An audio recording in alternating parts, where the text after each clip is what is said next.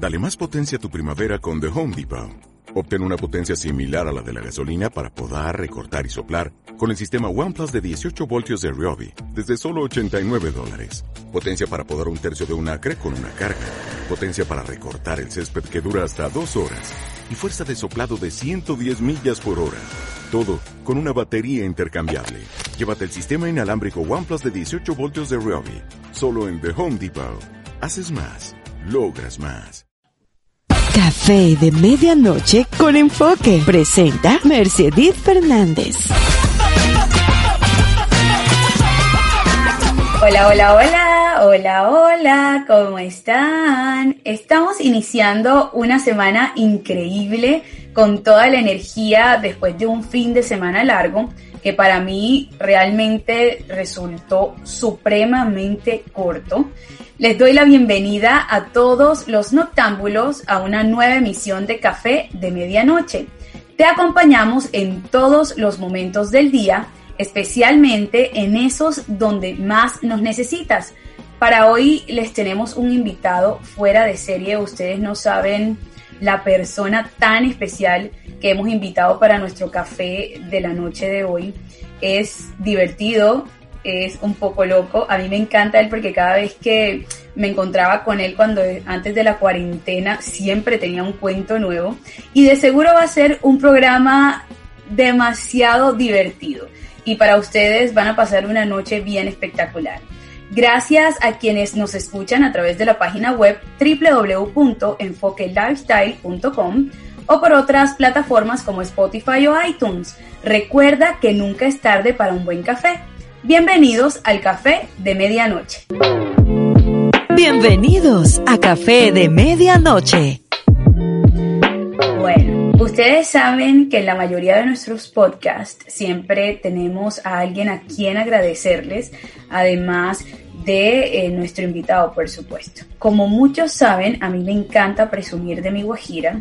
Yo soy orgullosa de todo lo que tenemos en nuestro departamento y en esta ocasión el turno es para el norte de La Guajira, especialmente en Manaure, un municipio que limita al norte con el Mar Caribe, al nororiente con el municipio de Uribia, al sur con Maicao, que sé que también lo han escuchado muchísimo, y al occidente con Ribacha, que es donde viví la gran parte de mi vida joven y niñez. Aquí pueden conocer las populares salinas de Manaure, uno de los lugares más importantes de Colombia para la explotación de sal. Por eso, el objetivo principal de su alcalde, el doctor Jairo Aguilar de Luque, es el alcalde encargado en estos momentos, es convertirla en una de las fuentes económicas más relevantes. Manaure ofrece una variedad de playas vírgenes maravillosas, perfectas para aquellas personas que disfrutan el ecoturismo y los deportes náuticos. Así que si aún no lo conocen, deben visitar Manaure que claramente queda en La Guajira, un lugar que les brindará experiencias maravillosas gracias a los paisajes y calidez de su gente. Y a todas las personas que les encanta tomarse fotografías, de seguro van a tener una espectacular foto en esas salinas maravillosas con ese cielo abierto divino y de verdad que no se van a arrepentir de visitar a Manaure gracias al doctor Jairo Aguilar de Luque por esta invitación que le están haciendo a todas las personas que escuchan nuestro podcast. Bienvenidos a Café de Medianoche. Bueno, como les estaba comentando al inicio de nuestro podcast, el invitado de hoy está fuera de serie él se ha destacado por ser una persona muy artística. En Instagram siempre lo veíamos eh, bordando o lo veíamos de un lado al otro, siempre con cuentos en, en, temas de vestuarios. Recuerdo una historia que él hizo en el centro buscando unos cantillos y una cosa y ese día llovió. Eso fue un cuento muy chévere que él compartió en Instagram. Eh, se ha rodeado y ha aprendido de grandes diseñadores en el mundo eh, como Amalín de Hasbun y Alfredo Barraza, pero además él es muy fundamental en las pasarelas colombianas. Siempre lo vemos en, ayudando a marcas y apoyando a diseñadores colombianos. Y siempre estaba en un desfile, siempre estaba esta persona que de seguro ya la tienen pintada en su cabeza. Y por supuesto es Carlos Brit, quien se ha desempeñado como relacionista público, el hace reinas, el todero de las reinas del carnaval. Él es el propio todero del carnaval y así fue como lo conocí. Así lo pueden seguir en redes sociales como arroba Brit. Recordemos que Brit tiene doble T Carlos. Carlos, es para mí un placer gigantísimo, gigantísimo tenerte en Café de Medianoche. ¿Cómo estás? Gracias, gracias, Mercy, por este café. De verdad que sí. Y justo tengo el cafecito aquí guardado para tomarnos todo lo que necesitemos de café esta noche. Carlos, yo sé de ti todo porque tú eres una persona súper transparente en redes y me encanta ver tus historias porque siempre tienes un cuento nuevo. El último es el de la gorda, que casi me hago chichi al momento de ver esas historias. Mira, Carlos Brit es una cajita de sorpresas. Cuéntame qué has estado haciendo, Carlos. ¿En qué andas tú? Yo he hecho de todo. Créeme que he hecho desde engordar, he bajado de peso, he comido cosas que hace mucho tiempo no comía. Eh, me he dedicado de tomarle el tiempo, darle el tiempo a mi mamá porque yo estoy en eventos y en una cantidad de cosas y mi mamá siempre la veo en el momento que llego casi a medianoche todos los días o en la mañana cuando me voy. Entonces ella siempre es feliz cuando yo estoy en mi casa. Le he dado ese espacio a mi mamá que hace mucho tiempo no le daba y me he dedicado a relax. Algunos días hay días donde uno dice, no quiero hacer absolutamente nada, no lo hago.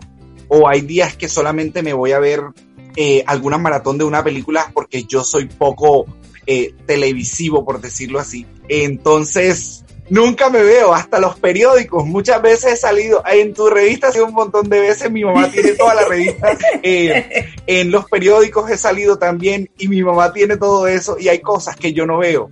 En que el mundo gira tan rápido que uno no se da cuenta todo lo que está pasando porque está siempre concentrado como en el trabajo, en el trabajo y como que no le dedica tiempo eh, eh, a esas cosas fundamentales como poderle la vida a la mamá, eh, estar pendiente de, de, los primos, que no hablas con tu tía todo el tiempo, que a veces ni a la vecina la ves. Entonces, esas cosas sí he rescatado. Y he hecho también em, pensar en, en mi emprendimiento. Como que ya llevo como 3, 4 años que siempre me están diciendo como que Carly, cuando vamos a ver algo tuyo, pues este es el momento en donde he meditado tanto y me he tomado el trabajo como de pensar este detallito, de pronto esta letra, de pronto el logo, de pronto el empaque y así.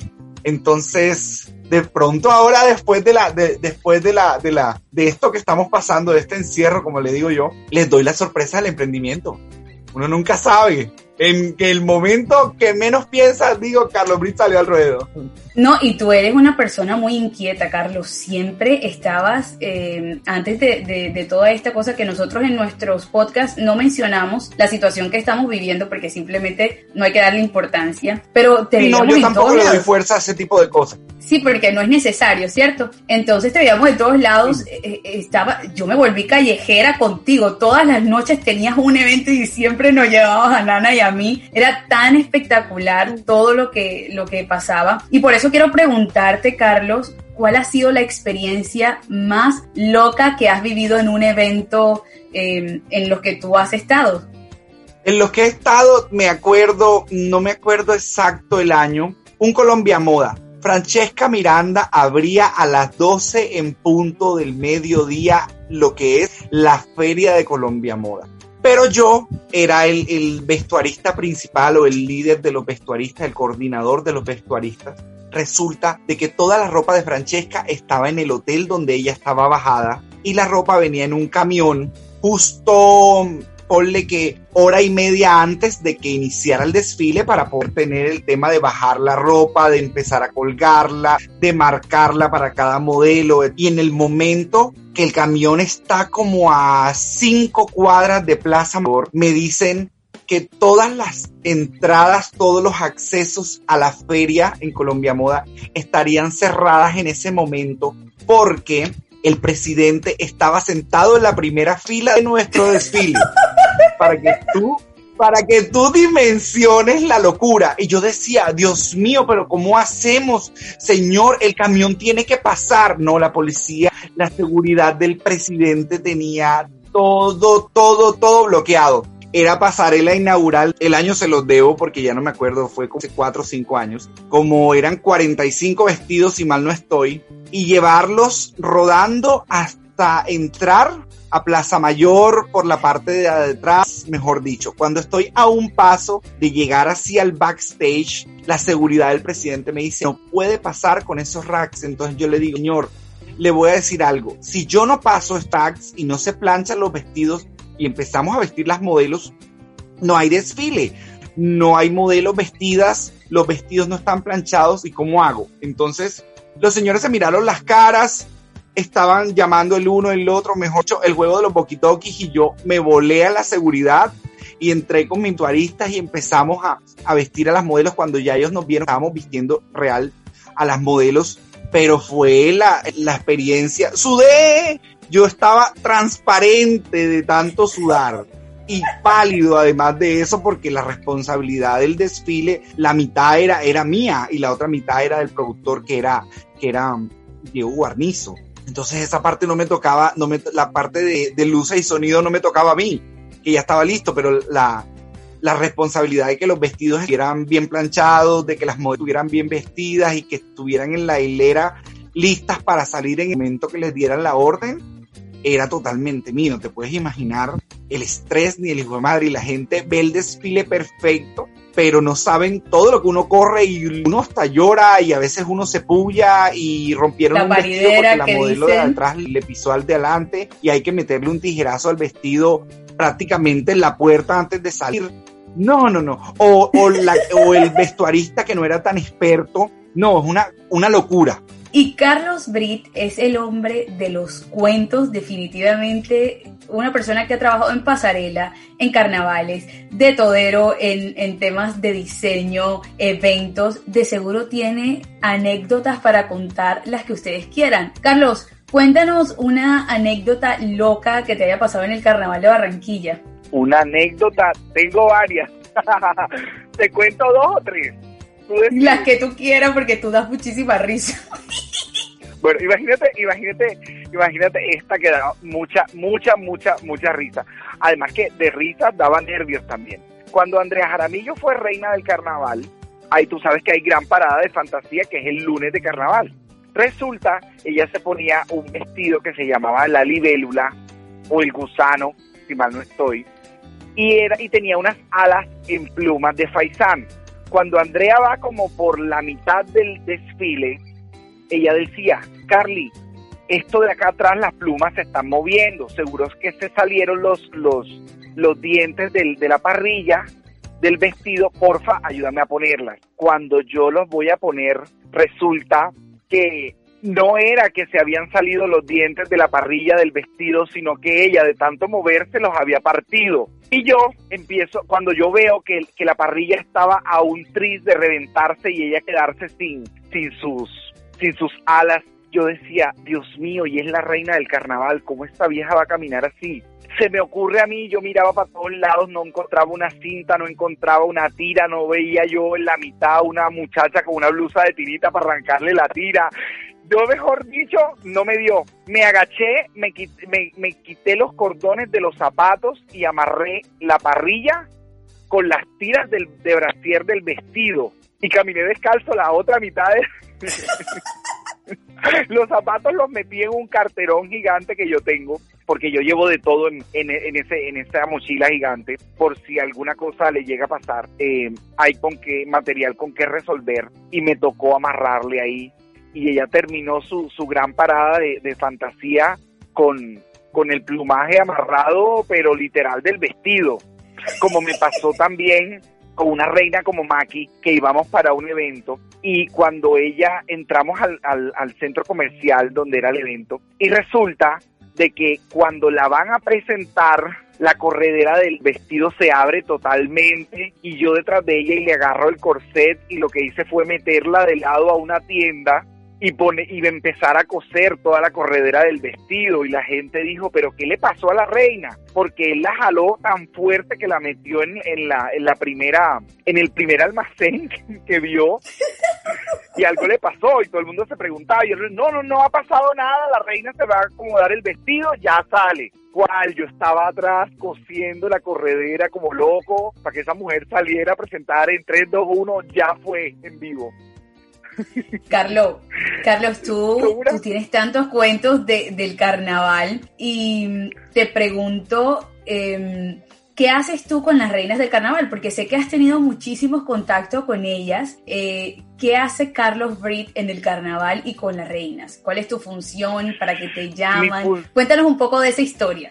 Mi función con la reina del carnaval siempre está tras bambalinas. Siempre estoy eh, pendiente que mm, antes de salir la reina hay que forrarle los deditos con microporo, eh, estoy pendiente de que los vestidos estén limpios, de que hay que planchar uno que otro para que se vea presentable, si se caen unas piedras retocarlos, eh, cambiar correderas, restaurar parte, yo estoy pendiente de toda, de toda la indumentaria que es poner, poner, poner bonita a la reina del carnaval. Si, la si ya en un desfile la reina le sucede algo con el tema del vestuario o algún vestido le raspa o se parte un tacón, yo siempre llevo unos tacones de reemplazo en, mi mochila, eh, se llevan ganchos, bueno, la parte del, de peluquero y, maquillador siempre se encarga el que esté contratado para ese tipo de cosas, pero yo siempre estoy pendiente de ella, de que si en el momento va caminando en el desfile y viene un periodista y la va a abordar, yo tengo siempre mis wipeouts para secarla eh, y no salga sudada en las entrevistas. Espectacular, me encanta eh, lo detallado que eres. ¿No te pesa el maletín, Carlos? Mm, créeme que es tanta la adrenalina, además porque a mí me encanta el tema del carnaval y, disfruto mi trabajo, porque las, los horarios son extenuantes. Yo creo que después, del después de la reina del carnaval, quien sigue en, en, materia de, de que también está con ella todo el tiempo en la jefe de prensa y el, y el equipo, pero yo también estoy con ella desde que se levanta, eh, se cambia, eh, el cabello hay que echarle un poquito más de laca porque no debe estar así y todos los pequeños detalles que muchos no se dan cuenta, yo siempre estoy, por eso es que siempre me ven corriendo de un lado para otro y parezco una hormiguita, pero es que estoy pendiente de ella. A veces he pasado de pronto porque la gente cree que uno le hace el desaire, de pronto no vi a alguien y no saludé, pero siempre estoy pendiente de la reina, así el, el, el cumbiódromo esté repleto, si me contratan para trabajar con la reina, siempre estoy concentrado con ella. Si llego a pasar por al lado tuyo y te reconozco en el, en el, en el momento de la corrida, te saludo divino espectacular y sigo como si nada, pero hay veces que no me alcanza el tiempo como para saludar a todo el mundo y hay gente que dice, pasaste por al lado mío y no me saludaste. No es eso, sino es que siempre estoy concentrado como en mi trabajo yo soy muy apasionado con lo que hago, entonces siempre estoy con el tema de la perfección, que, que todo me quede perfecto. Dime, Carlos, sabes que eso que acabas de decir es muy cierto porque yo soy una persona bastante estricta con el trabajo y nunca había conocido a una persona tan apasionada. Esa es la palabra perfecta eh, para describirte. Tú eres una persona apasionada. ¿Cómo llegaste al mundo de esto, de la moda? ¿Cómo llegaste al mundo del carnaval, Carlos? Yo llegué, bueno, a pesar de gozarme muchos carnavales desde pequeñito, mi mamá es muy carnavalera, a mí me encanta el carnaval, el baile, todo ese tipo de cosas la fantasía, los vestidos. Yo desde pequeñito siempre veía a, en el reinado de Colombia a Alfredo Barraza, a Malín de Hasbun, a Hernán Zahar. Yo decía, yo algún día, yo siempre decía, nunca me voy a olvidar, siempre decía, yo quiero pegar piedritas en esos vestidos, ver cómo les pegan piedritas, cómo las cosen, cómo lo hacen. Y después de tanto tiempo de mi locura, porque uno mientras va creciendo y ya cuando ya estás en el bachillerato, piensas diferente a como piensas en, la primaria. Y ya en la primaria tú querías ser astronauta, pero en el, pero en el, en el, en el bachillerato quieres ser otra cosa. Entonces, yo nunca, siempre fue, siempre fui muy creativo, pero yo nunca dije que iba a ser un contador o algo de sistemas o nada. Yo sí, yo, yo sí tenía clara que, que, lo que iba a dedicarme no sabía qué era, pero que tenía que ver con el arte y a uno le fluye. Entonces yo antes de graduarme del colegio en el bachillerato, por ahí como en el, en el 2000, me encontré a la señora Aguja de Oro de Colombia en un evento de moda al cual me invitaron también y yo era súper nervioso, súper tímido para decirle a ella, ta, quiero una foto con usted, porque yo el tema de, de, de que cuando son ídolos de uno, cuando uno los ve grandísimos, a mí me da como uno se contiene, yo no soy de los que grita y se les tira encima a los artistas y la cosa. Entonces, yo le dije, ¿cómo está señora Malin? Mire, yo, mucho gusto, yo soy Carlos, eh, a mí me encanta su arte, yo quisiera que alguna vez me, me, me diera la oportunidad de conocer su taller y ver cómo se hace todas esas bellezas que uno ve en el mundo del espectáculo. Y ella me dijo, así, mira lo que son los ángeles y la luz de Dios y todo el tema del universo, que me dijo así sin conocerme, me dijo, el lunes te espero a las 8 de la mañana en mi taller, ¿sabes dónde queda? Y yo le dije, no, no señora, y me dijo, pues pregunta. Y yo fui Mira, y llegué. Carlos, Llegué. se me acaban de parar todos los pelitos No, del no, cuerpo. ¡Qué yo impresión!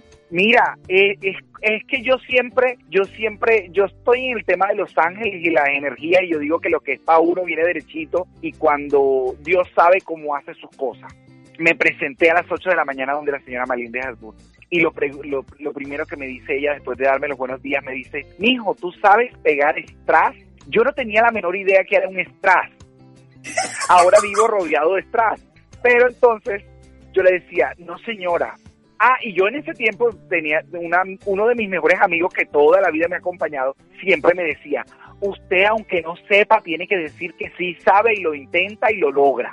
Entonces, pero yo nunca le paraba bola a mi amigo. Cuando ella me dice a mí, ¿tú sabes pegar strass? Yo le dije a esa señora, sí señora, dígame qué le hago y yo lo pego. Yo no tenía ni idea que era el strass. Me llevó, me llevó donde una bordadora estrella de ella, Amalfi, nunca se me va a olvidar, no sé de la vida de ella, me decía, Carly, vas a hacer esto así, ya sabes. Después de yo coser el strass por donde toda esa señora me dibujó lo que me tenía que dibujar, terminé trabajando con ella. Me dijo, vas a aprender conmigo. En ese tiempo ella era decana de la Universidad Autónoma. Y yo un día Wow. de la locura, porque yo en las mañanas aprendía donde ella y yo estudiaba de tarde en el bachillerato. Ya yo estaba terminando, iba por ahí como, como en noveno. Entonces ella me, me, me decía, no, mi hijo, ¿tú para qué vas a ir para allá? No, no, no, tú aprendes más aquí. Aquí vas a saber tú lo que es bueno y lo que es malo de la moda. Yo al principio, al principio uno dice como que, ay, me da, me da como cosa porque el anhelo de uno es entrar a la universidad y comerse el mundo. Pero yo entendí que yo decía, Dios mío, tú sabes para dónde me llevas, en tus manos pongo todo lo que es. Es mucho estrés el tema de la moda. Uno grita, hace esto, hay muchas cosas, o sea, hay mucho estrés alrededor de lo que se llama tener un taller de modas. Entonces, yo me mentalicé y dije, aquí voy a absorber como una, como una esponja. Y aprendí y aprendí, después de tres años ya me, ya me pagaban un sueldo, ya no me daban un auxilio de transporte nada más, ya me pagaban un sueldo, ya al siguiente año empecé siendo el asistente de ella, ya sabía hacer flores, pegar cristales, pegar strass, mejor dicho. Y llega un momento en donde ella me dice, viene el carnaval, este es el primer carnaval tuyo y te vas a hacer, vas a hacer esto, mijo. Vas a cambiar a las modelos famosas. El del Wow. Hotel del Prado te está esperando a Adriana Arboleda con Lina Marulanda, las de Caracol. Tú las conoces porque debes ver televisión. Vas a irlas a vestir a ellas. De ahí de vestirlas a ellas, te subes al Hotel Dan Carton que vas a vestir a Carolina Cruz. Yo moría por conocer a Carolina Cruz. Bueno, y cuando fui a, a donde la una súper divina conmigo, el ángel que me acompañaba a mí, porque yo sí, yo digo que yo siempre tengo un ángel incorporado, que yo le sonrío a la gente y la gente le caigo bien desde un principio y terminan siendo amigos míos, como mejor dicho, de toda la vida. Y Adriana Arboleda feliz, Lina Marulanda, que en paz descanse feliz. De ahí me llevaron a donde conocí maquilladores, peinadores, eh, promotores, los que manejaban el tema de las carrozas. No, no, no, una cantidad de cosas que mi personalidad me ha ayudado mucho a desarrollarme en este medio. Y yo allá donde Amalín aprendí mu- muchísimas cosas y, y además conocí muchísima gente. Y siempre me enfoqué en tener unas muy buenas relaciones. El respeto hacia todo el mundo es fundamental. El ser correcto, el ser puntual ritual, el, el que se puede caer el mundo, pero tú para tu casa no te llevas ni una aguja, ni un cristalito que se caiga. Y a mí siempre mi mamá me enseñó que si yo necesito algo es mil veces que tú lo pidas y te digan que no, a que de pronto te acusen porque se perdió algo y fuiste tú. Entonces yo siempre fui, para mí la mentalidad siempre fue, yo le decía a la señora Malin, señora Malin, se cayeron esos tres cristalitos, me los puedes regalar para pegárselos a una camiseta y me decía, llévatelos, mijo. Es más, barre completo el pedazo y todos los que estén ahí tirados te los llevas y te decoras tu vaina para el carnaval. Carlos, estoy erizadísima, estoy erizadísima con esta historia. O sea, tú no sabes, me estoy imaginando, o sea, te estoy imaginando eh, pegando los cristales, te estoy imaginando eh, hablando con la señora Malín de Japón, que es un ídolo para muchos diseñadores, porque definitivamente la aguja de oro es la aguja de oro. Y haber tenido esa oportunidad, imagínate. Sí, sí, es verdad. No todo el mundo tiene esa oportunidad y en el momento que lo tuve, porque en el momento que yo tuve esa oportunidad era la gloria de todo. Era donde las reinas le invertían los millones a sus vestidos, era, era ver a una Paula Andrea Betancourt, era ver a una Paula Turbay, que fueran a vestirse allá para un matrimonio o una María Mónica Urbina y uno dice como que Dios mío en este momento estoy viviendo lo que lo que soñé desde pequeño para mí ir a un a un mi primer, mi primer concurso de belleza en, en, Cartagena, vivir los 15 días y al tiempo trabajarlos, em, no ir como espectador, sino siempre estaba atrás de qué pasaba, que el tacón, que el arete y todo este tipo de cosas. Eso para mí fue vivir uno de mis tantos sueños. Siempre te he visto cuando no te veo en el carnaval, Carly, te veo eh, siendo líder de la comunidad LGBTI. Eh, cuéntame cómo llegaste a ser líder, eh, cómo fue tu experiencia contándole al mundo que eras gay. Cuéntame un poquito sobre esto, Carly. Yo, yo tengo que confesarte que yo soy de los pocos que nunca tuvo el closet. O sea, el closet siempre estuvo abierto.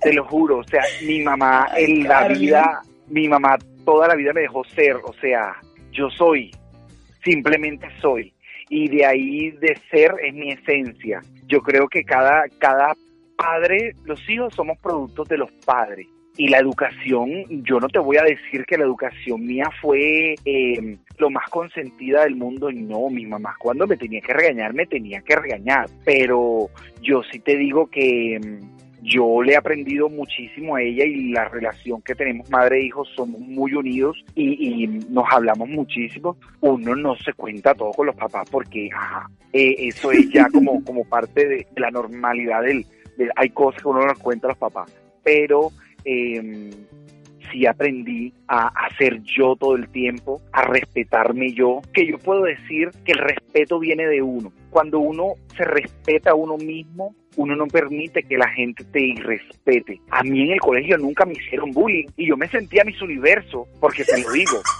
O sea, yo no era de, de, yo tengo tacones y salgo con mis disfraces y, y a veces hago de drag por ahí para joder la vida, pero yo en mi colegio saludaba a todo el mundo, a todo el mundo le daba besitos, a quien me pedía ayuda yo le ayudaba, eh, o a veces necesitaba ayuda y muchos me, me, apoyaban. Los profesores conmigo fueron espectaculares. No todo es color de rosa, porque siempre está el profesor gruñón que como que, ajá, te quiere atacar, pero pero todo es yo todo es de la base del respeto. Si tú te respetas a ti, respetas tu entorno, la gente va a tener esa aceptación hacia ti. La gente, por ejemplo, la primera vez que yo me disfracé así, porque me disfracé em, de negra puló y con la cara tapada y la cosa, la gente sabía que era yo, pero uno siempre tiene como ese mínimo pánico escénico de que voy a salir y como en Barranquilla son machistas, me van a chiflar. No, jamás. Antes aprendí que entre tú más pulido hagas tu vestimenta, tu, o, como estés tú,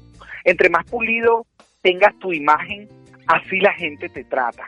Y la gente se quiere tomar la foto eh, con el disfraz. Em, nunca soy arrogante, yo la arrogancia no va conmigo, aunque yo tengo mis niveles de diva porque uno siempre está muy, muy, a veces, a veces uno tiene em, esos momentos diva, pero eh, entrar en el tema del carnaval y entrar en el tema de mis disfraces y que la comunidad te vaya, te vaya aceptando y te vaya reconociendo en diferentes partes. Hay gente que se me acerca a pedirme un consejo, hay gente que quiere solamente una foto, hay gente que la veo temerosa de acercarse como para pedirme una foto o un consejo o saludarme nada más porque me quieren saludar y, y y esa imagen lo, lo hace lo hace a uno esos momentos lo hace a uno evolucionar muchísimo porque uno percibe lo que está alrededor de, la, de lo que la gente piensa o cómo la gente actúa acerca de ti. Entonces, ¿por qué si yo pertenezco a esta comunidad, no poner, por ejemplo, ese granito de arena de que vamos a una, a una, a una marcha y a la gente le encanta mi disfraz, ¿por qué no sacar mi disfraz y yo hablar en ese momento en modo protesta porque lo que es el, el, el, desfile de, de, la comunidad, el del Pride, eh, es una protesta realmente por todos los derechos y la igualdad. Entonces mi cuota es mostrarme con esa fantasía que a la gente le gusta y uno lleva el mensaje con eso. Porque si tú eres una mujer que eres muy cerrada, que eres heterosexual, pero estás, estás de pronto no estás informada suficientemente con todo lo que tiene que ver con la comunidad. De pronto tú me ves por ahí porque te gusta la fantasía y tú dices, uy, mira qué divino, espectacular, y la cosa, y se mueve chévere, y se toma la foto, y está respetuoso. Estoy comunicando con mi disfraz lo que muchas personas de pronto no saben. Y a través de las redes, como miembro, uno educa a la gente que está en tu entorno. Todo el tiempo te educa. Entonces, cada año me hacen, me hacen partícipe un poquito.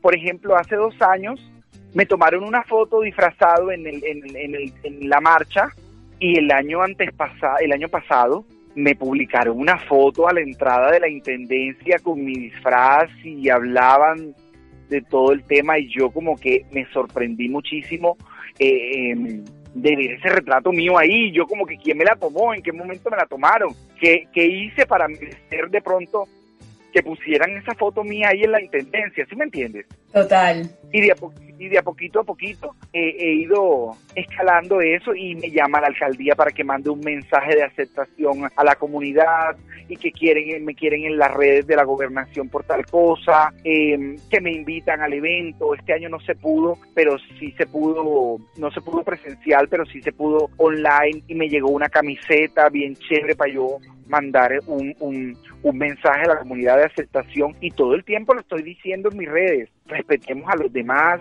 la gente que tienes alrededor, todas esas personas que, que, que no saben mucho de la comunidad, el mensaje les llega depende a la manera como tú le hables a la gente. Así es.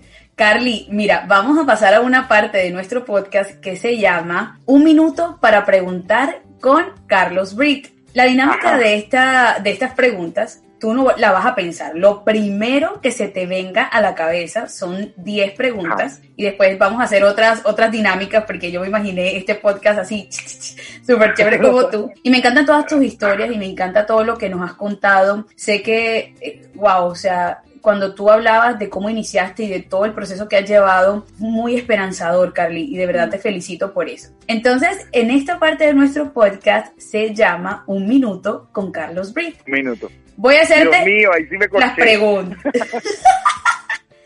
Listo. Entonces, a la una. Hágale. Lo primero que se te venga a la cabeza, Carly, lo primero, ¿vale? A la una, a las dos y a las tres. ¿Quién es tu diseñador favorito? Versace. ¿Qué marca de ropa te enamoró desde que la viste? Cristian Colorado. ¿Cuál es la prenda que nunca falta en tu guardarropa? Una camisa blanca. Una persona sin la cual no puedas vivir. Mi mamá. Algo que nunca falta en tu bolso. Un espejo. Red social favorita. Instagram. Una frase que te define. Pirotécnica. Total. lo primero, lo primero que haces cuando te despiertas en la mañana. Me pasó una, una bellotica desmaquilladora.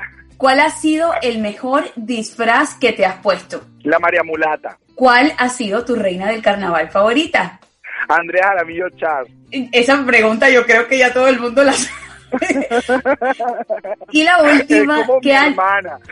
Yo sé. ¿Qué, ¿Qué, anécdota divertida recuerdas de las veces que has sido chaperón de reinas? Otra anécdota rapidita. Me desmayé, me desmayé. Después que cambié, cambié a Cristina Felple en la coronación y fue tanto el estrés atrás porque ella no manejaba muchísimo el estrés así y entonces entró, le tocaba un, un baile de garabato, la vestimos de muerte, salió, se regresó, se quitó todo el vestido y se lo puso al revés y nos tocó entrarla, darle el vestido, volverle a poner el vestido para que saliera porque tenía el vestido al revés. Y cuando la coronaron, ella tenía unos hombros que pesaban muchísimo. Hizo todas las entrevistas con todos los medios y atrás yo siempre estuve cargando agachadito así debajo, del, debajo del plumaje es, esa, esa estructura y pesaba tanto que cuando yo llegué al, al, camerino, dejé el plumaje, me fui caminando hacia afuera y ¡pues! ya caí, no supe más.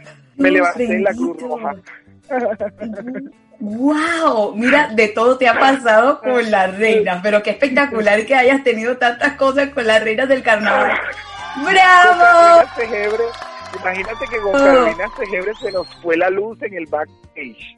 Y, eran siete minutos para tenerla lista para ya coronarla. Dios mío, y el maquillaje, el cabello, la ropa, el brillo, Dios mío. Tuvo que ser Dios bendito. Carly, ganaste todas las preguntas. Bravo, bravo, bravo. Bueno, ahora viene otra dinámica que se llama verdad o reto. Pero como no nos estamos viendo ahora en estos momentos, igual de todas maneras, yo sé que tú eres una persona que te arriesgas a todo. Yo te voy a hacer cinco preguntas, ¿verdad? Y esas cinco preguntas, si no las respondes, tú vas a tener unas penitencias, ¿verdad? Entonces, ¿estás preparado, Carlos? Mejor la respondo todas. mejor la, mejor la, la respondo todas. Ok, listo. Entonces, la primera pregunta es, ¿cómo ha sido tu peor cita? Mi peor cita con alguien que no deje el bendito celular a un lado. Horrible, ¿verdad? E, eso es desastroso. Te sientes ignorado desde el primer momento. Horrible, horrible, horrible, horrible. Bueno, segunda pregunta. ¿Cuál ha sido el peor comentario que le has hecho a alguien? Que estaba gorda. Tú diciendo gorda. Pero es que resulta imagínate el cuento. Es que esa, esa, esa pregunta fue, trascendió fronteras y salió en periódicos y todo, porque a mí me hicieron una entrevista y yo dije como que mm, si no estás en una talla adecuada, así hablé yo, si no estás en una talla adecuada ¿para qué te vas a meter en ese concurso? Y la publicación salió que yo había dicho que estaba gorda y que hasta la ministra me llamó. Me muero, no, me muero del miedo, imagínate, hasta, Dios mío bendito, Carlos, qué miedo. Ay, Dios mío, qué risa. Y después nos estaban muertos todos de la risa. ¿Qué es lo más vergonzoso que has tenido que hacer por trabajo? ¿Qué es lo que más te ha dado pena?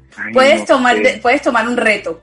Están fáciles, están fáciles. Ahí sí me corchaste. Bueno, el reto, hagan el reto. Bueno, dinos la primera palabra que se te venga a la mente. Amor. ¡Uy! ¡Anda enamorada! Bueno, Ni tanto, muy pero ya quiero.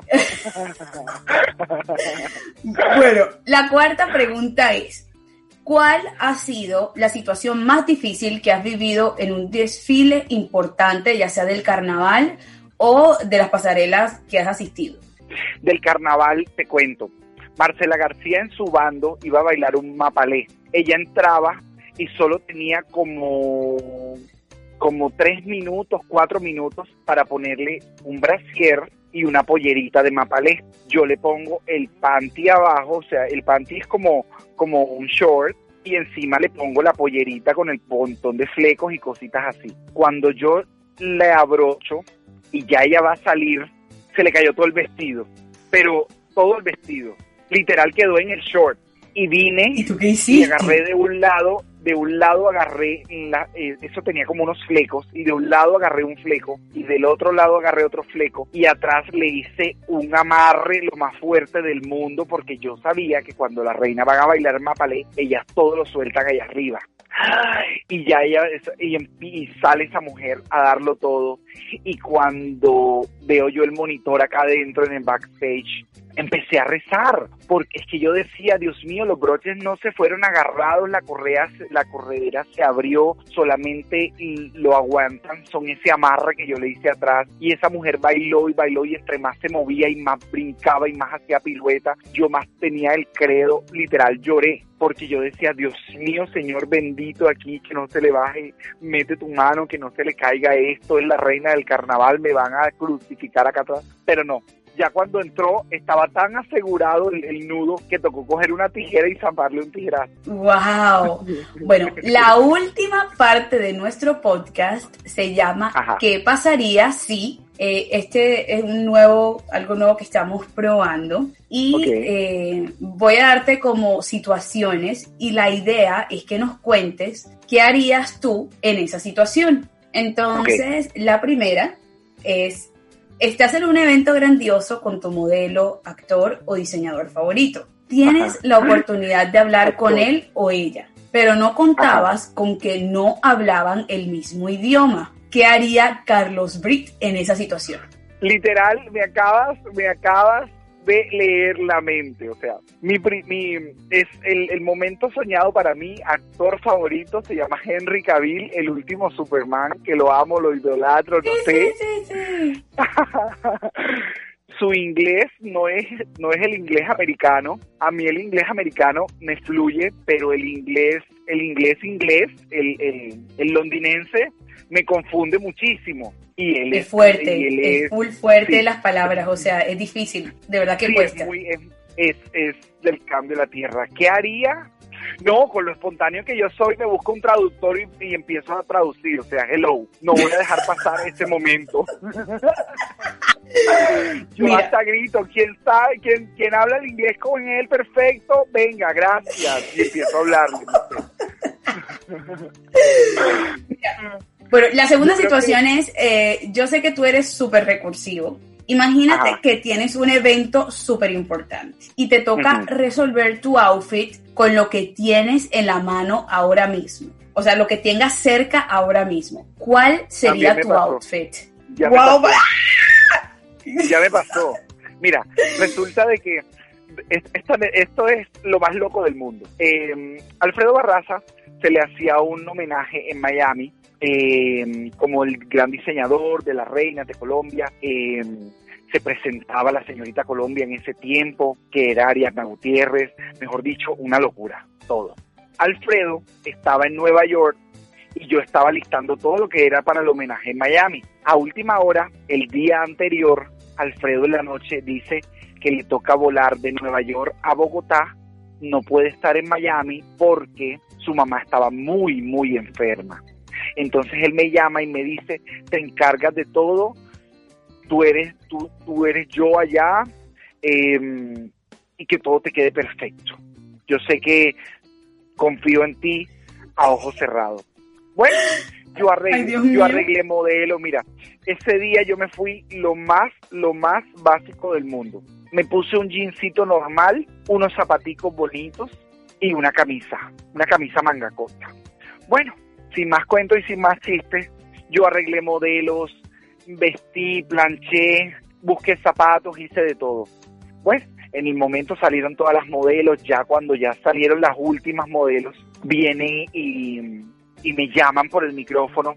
Alfredo Barraza no pudo estar porque cosas de su salud, la mamá, etcétera, etcétera, pero tenemos a su mano derecha y queremos que camine en la pasarela para recibir el, el cómo es el reconocimiento. Amiga, y yo lo único que hice fue voltear, vi un vi al diseñador de al lado que me tocaba, que tenía unos blazers y le dije, "No sé, préstame el que sea, yo salgo y ya te lo devuelvo." Y me he puesto un no, no me di cuenta ni si me pegaba o no me pegaba.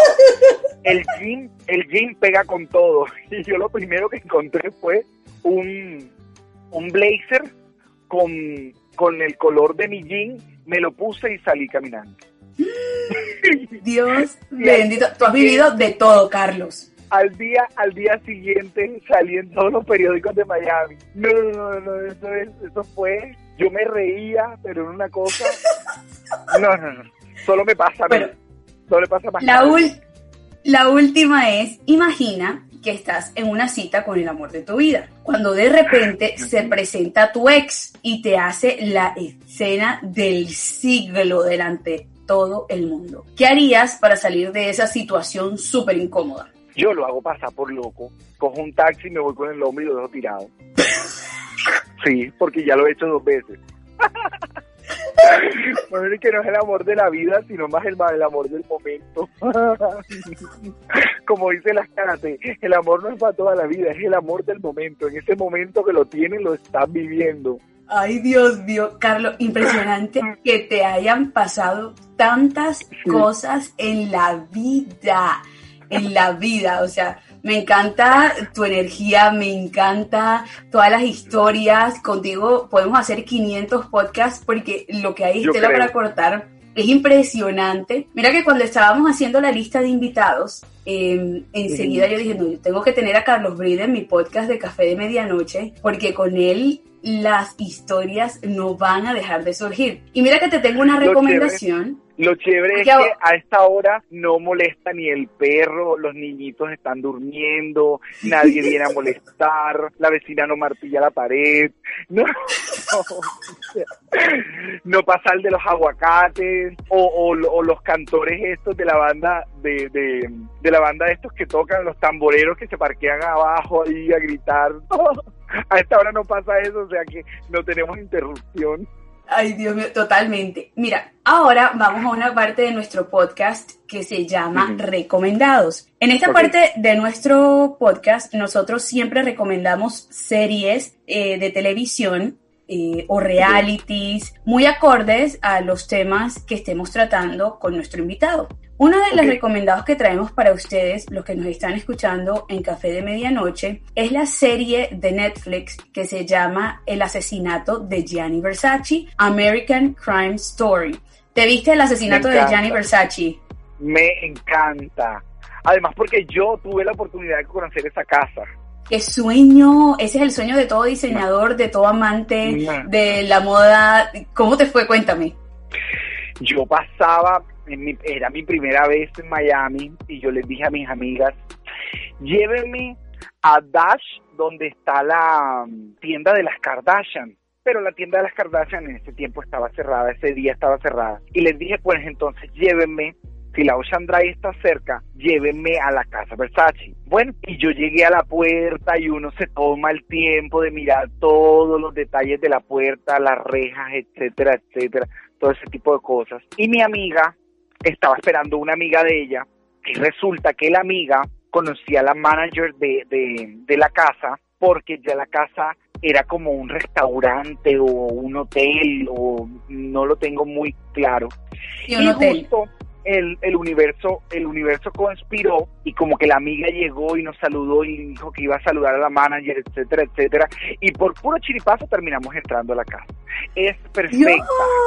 No, te lo puedo creer. O sea, es perfecta, o sea, tú de, vivir la experiencia, tú vas tocando las paredes, tú ves la piscina, que no es una piscina gigantesca, pero es una piscina chévere, y tú ves los baldocines, em, los leones que están allá de fondo, que no son leones, porque la, la, la cara de, es la cara de Medusa, el logo de, de, de Versace, y fue un sueño, no entré a las habitaciones, pero sí en las partes libres así, fue brutal es brutal. O sea, es un momento en donde no te dejan tomar fotos ni nada, pero pero tú tú es, ese esa experiencia y eso lo tienes para ti en toda la vida contigo. Mira, Carlos, tú en este podcast justo, eh, nosotros tenemos dos podcasts, este que se llama Café de Medianoche y el otro que hago con Kimberly, Emily y Nana, tú las conoces a todas. Ay, sí, yo las vi, yo las eh, vi, yo las vi. Bueno, hablamos de ángeles y mira, tú eres el ejemplo perfecto de que los ángeles existen. Qué impresionante tantas cosas que has vivido en tu vida, Carlos, con tantas oportunidades que te ha dado la vida, Dios, los ángeles, como tú lo quieras llamar, y es tan bonito como tú hablas, tan bonito como agradeces y creo que eso es lo más significativo eh, que puedo dejarles a todas las personas que nos están escuchando de este podcast. Créeme, Carlos, tal cual me lo imaginé cuando, cuando hablamos de tu nombre para, para hacer este café de medianoche, ha sido transformador, de verdad. O sea, no me he dejado de reír, me he imaginado cada una de tus historias en mi mente como si yo hubiese estado ahí y de verdad Gracias por eso. Yo te voy a decir otra serie. por invitarme a esto también. Esto es una cosa loca. Mira, te tengo otra serie. Este, este, mensaje así, saliéndonos del, del tema, eh, todo se logra siendo positivo. Hay que ser positivo. Ya el mundo nos está dando tanta toxicidad que lo menos que podemos hacer es ser positivos, ser agradecidos y tener un poco de espiritualidad.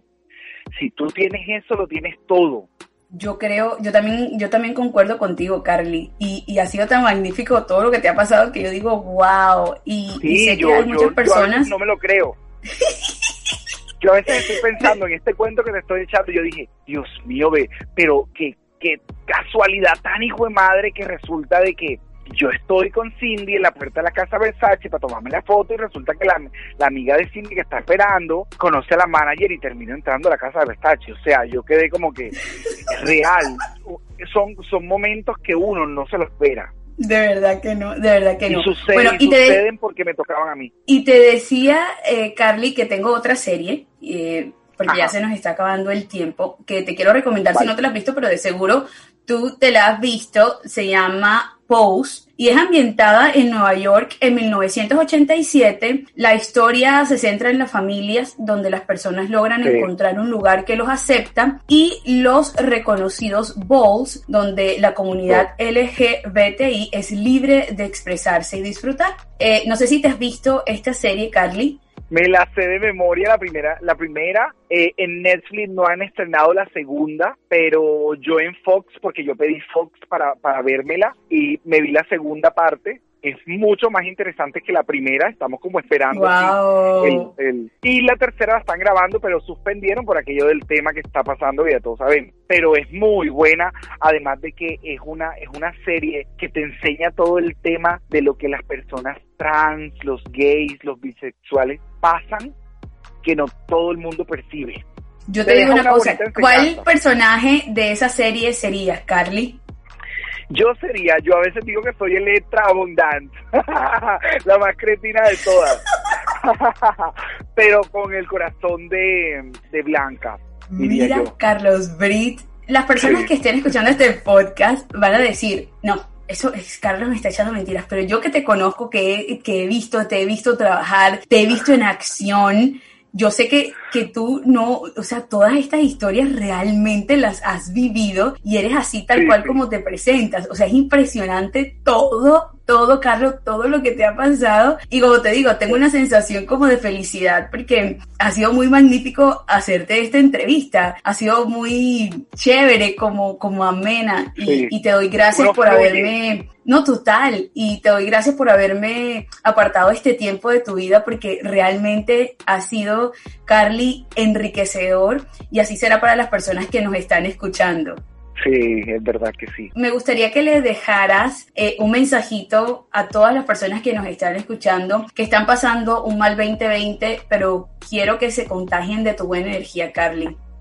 Chicos, yo sé que mm, no es fácil, a mí me ha tocado, le ha tocado a mi mamá, le ha tocado a Mercy, le ha tocado a todo el mundo, a cada uno de nosotros que estamos en este mundo viviendo este momento tan difícil, nos ha tocado diferente, pero nos ha tocado. Y hay ansiedad, hay desespero, eh, no sabemos qué hacer, hay que pensar en el mercado de mañana, vienen los servicios, hay que pagarlos y una cantidad de cosas y para sumarle esto, también hay redes sociales, la gente comparte noticias fake, no crean todo lo que dicen. Eh, los noticieros cada cinco minutos están nombrando el, nombre que no deben nombrar porque eso eh, alimenta el pánico. Yo les comparto que mm, lo que yo he hecho en esta cuarentena es ser positivo, agradecer mucho porque si tú dejas la mitad de un pan, guárdala y te la comes después. Todo el tiempo lo digo, hay personas que están debajo de un puente en estos momentos que no tienen ni para ese medio pan que tú no te vas a comer y lo vas a botar.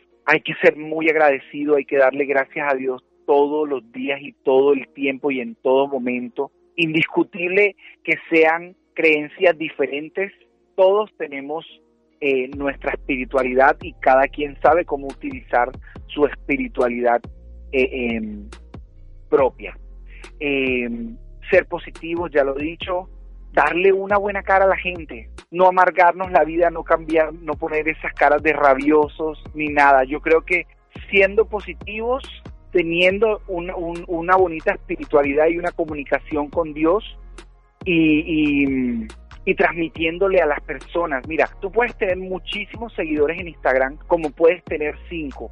Si tú das un bonito mensaje, un mensaje positivo, tú no sabes a cuántas personas les puedes arreglar el día con un mensaje positivo. Y se los digo no por querer decírselos, sino porque me ha pasado que yo a, mi, a, mis, a mis seguidores les digo, vamos con toda hoy, vamos a estar positivos, todo se va a poder, Dios nos va a ayudar y hágale que sí se puede, sí se puede. Y más de uno me ha escrito a decirme, Carly, estaba tan triste hasta que te vi, ese mensaje positivo me llegó tanto que decidí levantarme, bañarme, ponerme bonita, ponerme bonito y darle con toda a ver cómo soluciono. Porque si uno se pone triste, si a uno se le baja la nota, como tú vibras, tu cuerpo vibra.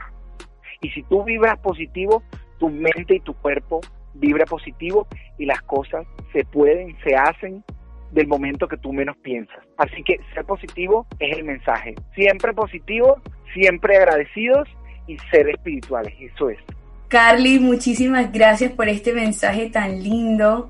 Gracias por por ese mensaje porque estoy muy de acuerdo contigo. Gracias por aceptar esta invitación de café de medianoche porque sé que le vas a llegar al corazón a muchas, a muchas personas, Carly. Muchísimas gracias por estar con nosotros. Gracias a ustedes, a Enfoque, al podcast, al, al, al café de la noche, que esto es una locura pero muchísimas gracias por esta, por esta invitación tan chévere. La verdad es que no tenía con quién hablar esta noche. Además que me estoy viendo la, la temporada de Superman completa, entonces no tenía nada diferente que hacer además de eso. Ay, Carly, muchísimas gracias. Te mando un abrazo gigante y estamos muy, muy pendientes porque te voy a hacer otra invitación, pero eso te lo digo por Vale, de una. Gracias por, gracias por todo, Carly. Un Cuando abrazo. quieran, yo estoy aquí.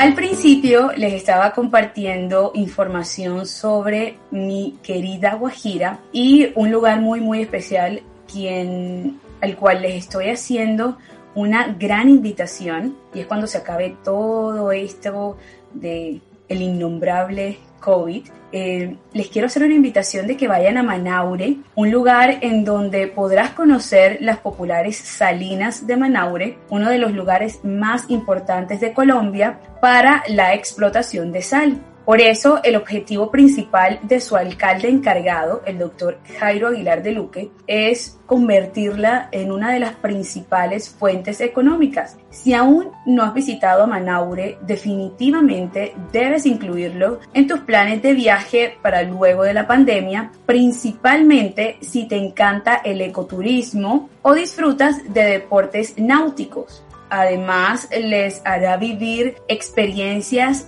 tan maravillosas eh, gracias a los paisajes, a la calidez de las personas, a su rica gastronomía. De verdad, dentro de las cosas que más me gustaría visitar ahora que todo esto se acabe es el Alta Guajira, especialmente Manaure y gracias al doctor Jairo Aguilar de Luque por esta invitación que le está haciendo a todas las personas en Colombia y en el mundo. Les cuento a todos nuestros queridos noctámbulos que hemos llegado a la parte final de nuestro podcast de Café de Medianoche. Esto ha sido tan espectacular en la noche de hoy.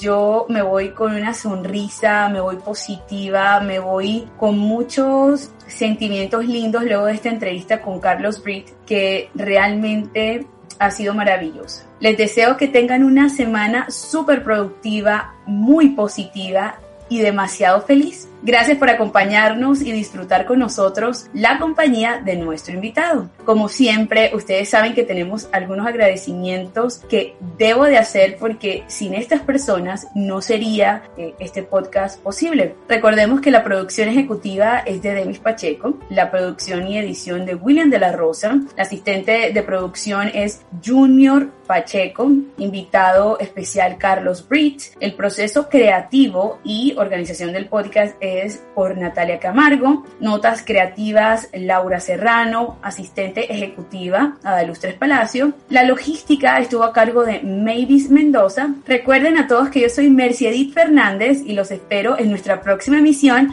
de Café de Medianoche. Chao, chao.